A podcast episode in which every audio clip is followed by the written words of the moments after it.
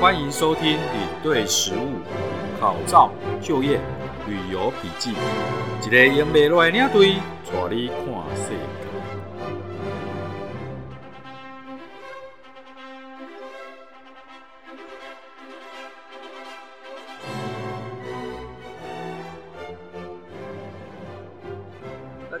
是光头老爷 Uncle No Hair。我们今天第一集要来谈什么呢？我想呢，我们就来谈谈领队这个工作好了。那各位都知道哈，从这个二零二零年开始的时候呢，COVID nineteen 开始流行嘛，那谁最倒霉？呵呵呵，旅行业最倒霉啊！整个旅行业呢，通通都按了暂停键。这一停呢，就一年多的时间。那么站在海啸的第一排，除了旅行社之外呢，就是跟这个团体息息相关的领队，对不对？那么一年过去了。哦，我想该戏假戏呀，该得诶嘛得啊，哦，所以这个行业到底还不可以，还可不可以继续啊？我我觉得这是一个非常好的问题啦，对不对？我记得在十七年前哈，SARS 刚刚发生的时候，我就曾经问过自自己啊，直接就问自己说啊，这刚哥也当着哦，不我觉得一个老前辈他讲了一句话，真的非常好，他就说了哈，他说日本人呐。面对自己的工作态度呢，就是怎么样用一生悬命，用一辈子的时间跟力量来专注一件事情，这是什么？职人的精神，工匠的智慧。而且细节就干单的呀，哦，一生悬命。可是呢，他有无数的道理。我刚刚开始听到的时候呢，觉得哦，一生悬命，那我可怜呐，对不对？但是随着时间呢慢慢推移，我觉得真的非常非常的有道理。那面对这样的疫情，我们应该要做什么呢？总不能双手一摊啊，我拍你啊，哦，然后就什么事情都不做。我觉得呢，这段期间呢，反而是让我们静下心来，好好的想想我们可以做什么。甚至对我们比较资深的这些呃领队来讲，我们可以为新进的这些伙伴们做什么？我觉得这是非常重要的一个课题啦。所以说呢。经过这样的一个呃思索，我们决定呃利用这一段时间，然后呢加强自己的这个本职学能嘛，就是再多念一点书，补足不足的部分。然后呢也特别安排这一个 Pockets 这节目，希望呢借由一连串的这些节目呢，分享给更多的同业伙伴，那也帮助想要进入这个行业的新人。让更多的人呢都知道领队到底在干嘛哦，不是整天呢吃喝玩乐。所以接下来光头老爷会开启一系列的国际领队养成课程，那么完整的来培养我们旅行社的新生代。课程呢，我我初步是这样想了哈，大概就分成三个部分，呃，可能就是第一个专业技巧的部分啊，比如说你带团啊会遇到什么，那危机处理呀，哦，像这一类的事情。那么基本素养也很重要，哦，基本素养大概就是历史啊，哦，简地理呀，美学、美食，哦，我觉得这个都是必学的一些功夫啦。再来就是我这个行业做这么久，我是不是也应该在这个工作职场上做一点规划？所以生涯规划，好，这是非常呃我们要讨论的这个第三个部分。那这部分当然包含了就是职场整个的分析，怎么样考照，那旅行社呢各个部门还有各个部门呢发展的一个特色，这些呢都是呃我初步呢要规划的三个大部分。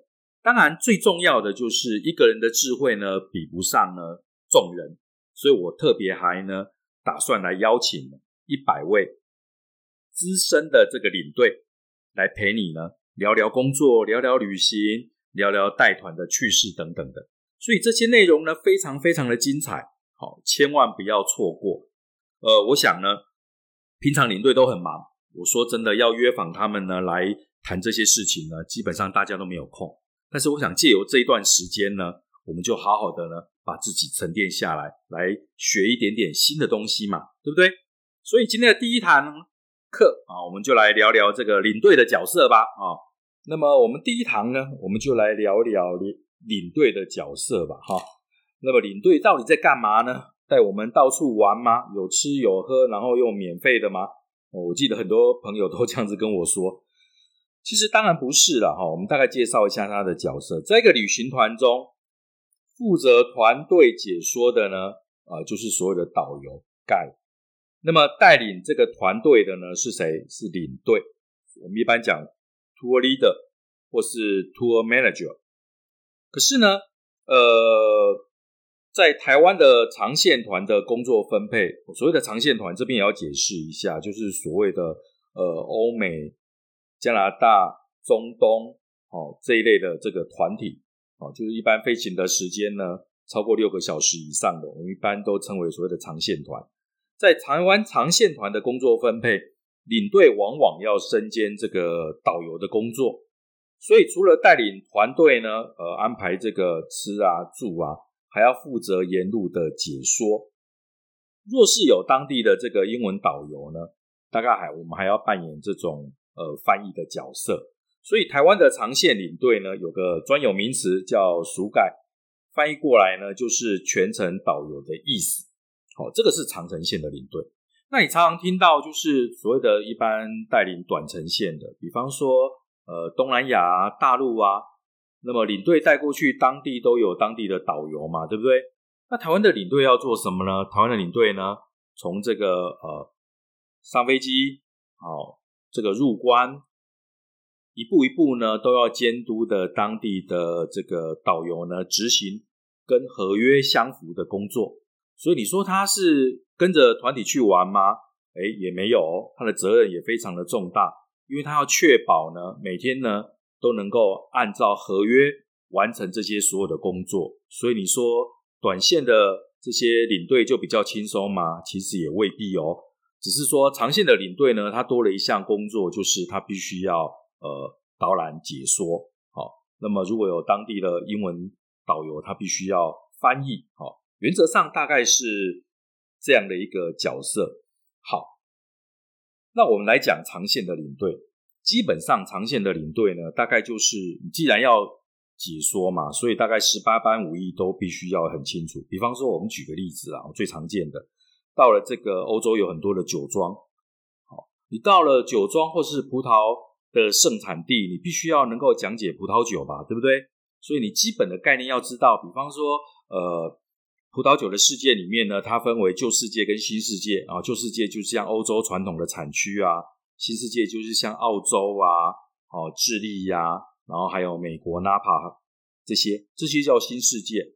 那新世界的酒跟旧世界的酒呢有什么区别？哦，或是说旧世界的酒呢，它有分呃，一般都是用哪几种的这个葡萄的品种？那么哪一种的葡萄品种呢？它尝起来味道怎么样？我想每一个欧洲长线的领队呢，对这方面呢多少都有涉猎。好，这是一个最基本的一个，所以呢，我们的行程里面呢，当然，呃，我们的课程也会安排像这样的一个所谓的基本素养。那除了这个之外呢，对景点也必须要熟悉呀，对不对？好，比方说，呃，到带客人到了这个罗浮宫啊，当然到了罗浮宫呢，不是呢就把团体呢丢给了这个呃博物馆导游，然后你就没事做了，你在。整个团体要交给博物馆导游之前，哎，你得先帮这些客人呢做一点这个呃进入博物馆之前基本的说明啊。哦，比方说进去之后一定要看到什么？一定要看到那个被求我们求为查波郎嘛，对不对？哦，应该是查波维了哈，蒙娜丽莎的微笑，对不对？哦，这是基本的。那可是实际上呢，你你真正亲临现场，你就知道你不可能靠它太近看啊，你可能远远的看，你都看到人头而已。哦，那所以呢，你身高要够高呢，你才能看到这个被球球为查波郎嘛，对不对？所以最好的方式就是在博物馆外面的时候呢，其实呢，以我的习惯，我会先呢拿一张这个呃拷贝的这个画作呢，先让大家看过，好，先让他看过，大概的呢说明一下，等大家在跟着这个博物馆的导游进去的时候呢。即便你没有办法挤到这个团体的前面，就是蒙娜丽莎的前面，你至少远远的远眺，你也可以看到这一幅名画。好，我想这是一个很基本的一个素养嘛，对不对？那除了这些之外呢，哎，宗教你也得懂一点吧，对不对？这个欧洲呢，最重要的宗教呢，基本上就是这个我们所谓的天主教嘛，对不对？然后后来呢，又有新教运动，所以有台湾所讲的基督教。这中间呢，又有伊斯兰教的出现，所以呢，对宗教这个呢，你也必须要涉猎。好，呃，曾经有一位老前辈非常的厉害，他整本圣经都会背。好，所以这个就是一个长线领队的功力，绝对不是一朝一夕呢就养成的。那各位小伙伴也不用担心，我陆陆续续呢会把这些技巧全部呢放到那个 podcast 的节目上面，所以你只要呢每一期呢按时来收听，那么你就会呢得到这方面相关的知识。所以这个工作呢，其实当然有它辛苦的一面了。大部分在休息或是在玩乐的时候，就是我们在工作的时候。也因此你会发现，只要在这个呃休假的时候。都大家都休假，国定假日休假，过年的时候就是我们开始工作的时候。那么长程线跟短程线基本上呢，我们是有一个工作循环的。以长程线来讲，大概是八天到二十天左右一个循环，那可能就是接下来休几天，然后再继续工作。短程线呢，比方说你去这个呃大陆啊，或是到这个东南亚、柬埔寨啊这些地方。你可能就是哎，四天、五天、八天一个循环，然后回到台湾之后，可能休个几天，然后再继续。可是呢，我曾经有这样一个经验，就是连续四十八天都不休息。什么叫做连续四十八天都不休息呢？就是我连续不断的带法国团，哦，那刚好都是巴黎进出，那刚好呢，也都蛮凑巧的。哈，这个第一天住的饭店跟最后一天住的饭店都同一家，都在机场。所以呢，我干脆就行李呢，直接都寄放在团体要离开的时候，我的大行李就怎么样，直接寄放在这个饭店的这个柜台里面。好，然后我就跟他说明天见。然后呢，我就带着客人搭飞机回去了。回去之后，下了飞机以后呢，送完了客人，然后一个人呢，再到楼上去，再搭同样一班飞机，然后再飞回巴黎。就这样连续刚好四十八天。这四十八天的感觉是怎么样？我可以告诉各位，如果你都完全不休息，而且都带一样的行程的时候，你会讲解讲解讲到一半的时候，突然回过头来问客人说：“哎，这个我有讲过吗？”哦，或是说呢，讲到一半，这客人突然会告诉你：“哎，领队啊，你这个好像讲两次了。”哎，对，因为基本上呢，你到第三个梯次，就是大概三十几天的时候呢，你其实已经是。我我觉得哈，可以用一句话来形容，叫做弥留啊！你已经讲不出，已经搞不清楚这一团到底是哪一团了。然后更好玩的就是，你去餐厅，那餐厅的老板通常都会讲：“，啊，你不是昨天才来吗？你怎么今天又来啊？啊，这带的团又不一样，你怎么感觉天天都在这个法国都没有回这个回台湾去啊？哦，对啊，因为就连续带团嘛，所以。这工作一旦忙起来的时候，你必须有这样的一个心理准备。当然，你也要有这样的一个心理素质，就是你必须要连续的工作。这是一个呃很重大的挑战。我觉得，如果你在心理上没有这样的一个准备的时候，要从事这样的工作，那么会有遇到很大的一个困难。为什么呢？因为你知道，我们的工作包山包海，所以呢，整个旅行团呢，最后成功的关键就是在你身上，就是一个领队身上。所以说，你可以说这是一个轻松的工作吗？不对，这是一个责任很重大、压力很大的工作。多数人呢都看到我们很光鲜亮丽的一面，怎么样光鲜亮丽啊？手上都拿着名牌包啊，哦，行李推着什么 Remova 的，对不对？R 牌的这样子，哦，全身上下都是名牌，哦，感觉是非常的这个光鲜亮丽。可是你有没有想到背后付出了多少努力，背负了多少责任呢？是不是？所以说去比较好好玩的啦，我们真的很像电影里面演的那个什么，那个行然的那个飞航日记啊。好，我们每天在比的不是赚多少钱，各位知道吗？我们在比的是一年里面你到底飞了几万迈呀？好，所以呢，飞的越多呢，表示你成就感越多。好，倒不一定是钱赚的多了。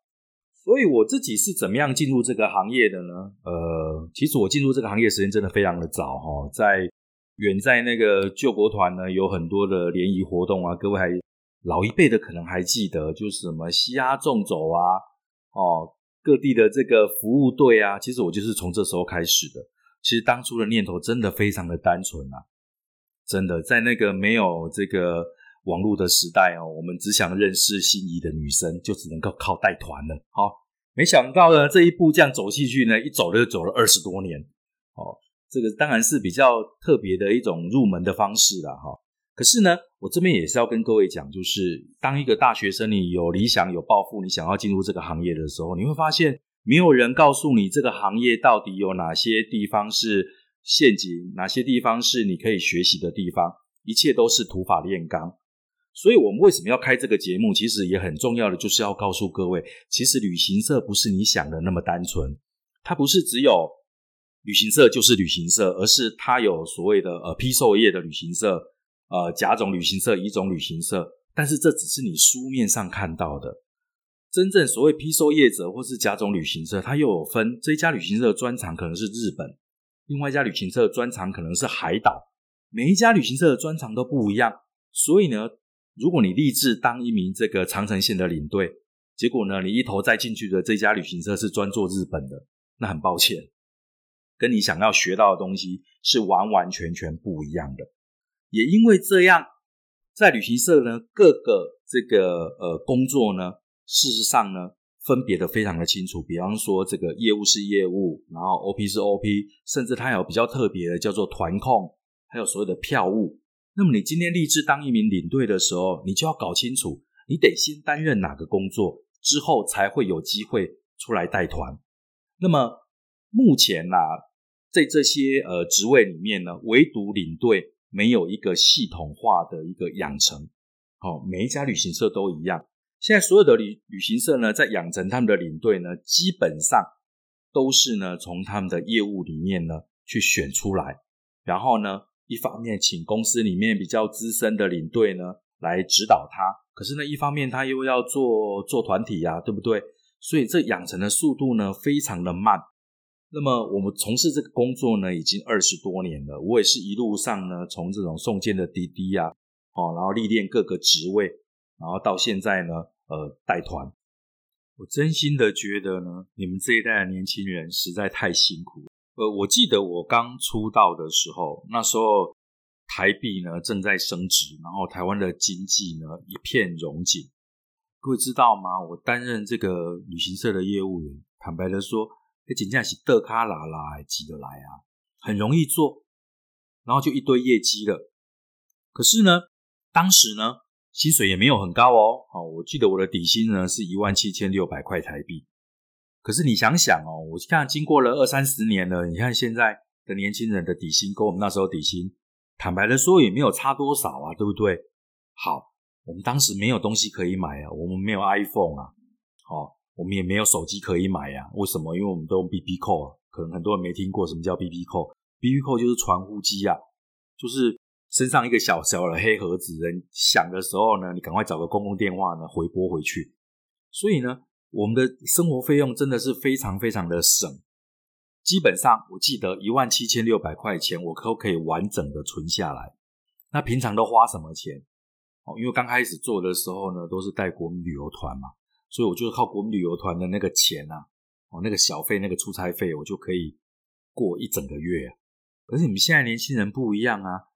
你手上总是要有一只手机吧，哈，你不要说 iPhone 啦，好了买不起 iPhone，买个呃神送吧，或者是，哎，随便一只都两三万块钱呢，你不买还不行，为什么？因为你所有的业务活动都靠手机，跟我们是完全不一样的。所以我为什么说你们真的非常的辛苦？因为有太多要花钱的地方，而且那花的都还不是小钱。可是呢，我发现从以前到现在，唯一相同的一点。就是什么？就是在这个行业里面，大部分的老前辈呢都不会呢，呃，很尽全力的来教你。很多时候都是我们自己怎么样，就是呃翻书啊，找资料啊。而且当时学英文的这个呃资源也没有那么丰富啊。我记得我都是在教会里面呢，跟着传教士学的。哦，这点是跟现在呃随处都可以听得到这种。英文的教学活动呢是完全不同的，所以呢，我希望呢，呃，透过这个 podcast 的这个课程，把这些呢免费的跟大家来分享。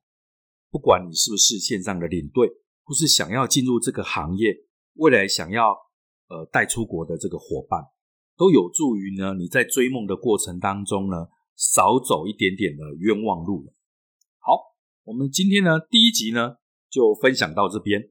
那么如果你有任何的问题呢，麻烦你呢呃在我的那个 IG 呢呃 Uncle No Hair 上面呢私讯老爷的小盒子。那么虽然时间没有很多，但是我我会认真的回复你。离开之前记得订阅领队食物考照就业旅游笔记，拜拜。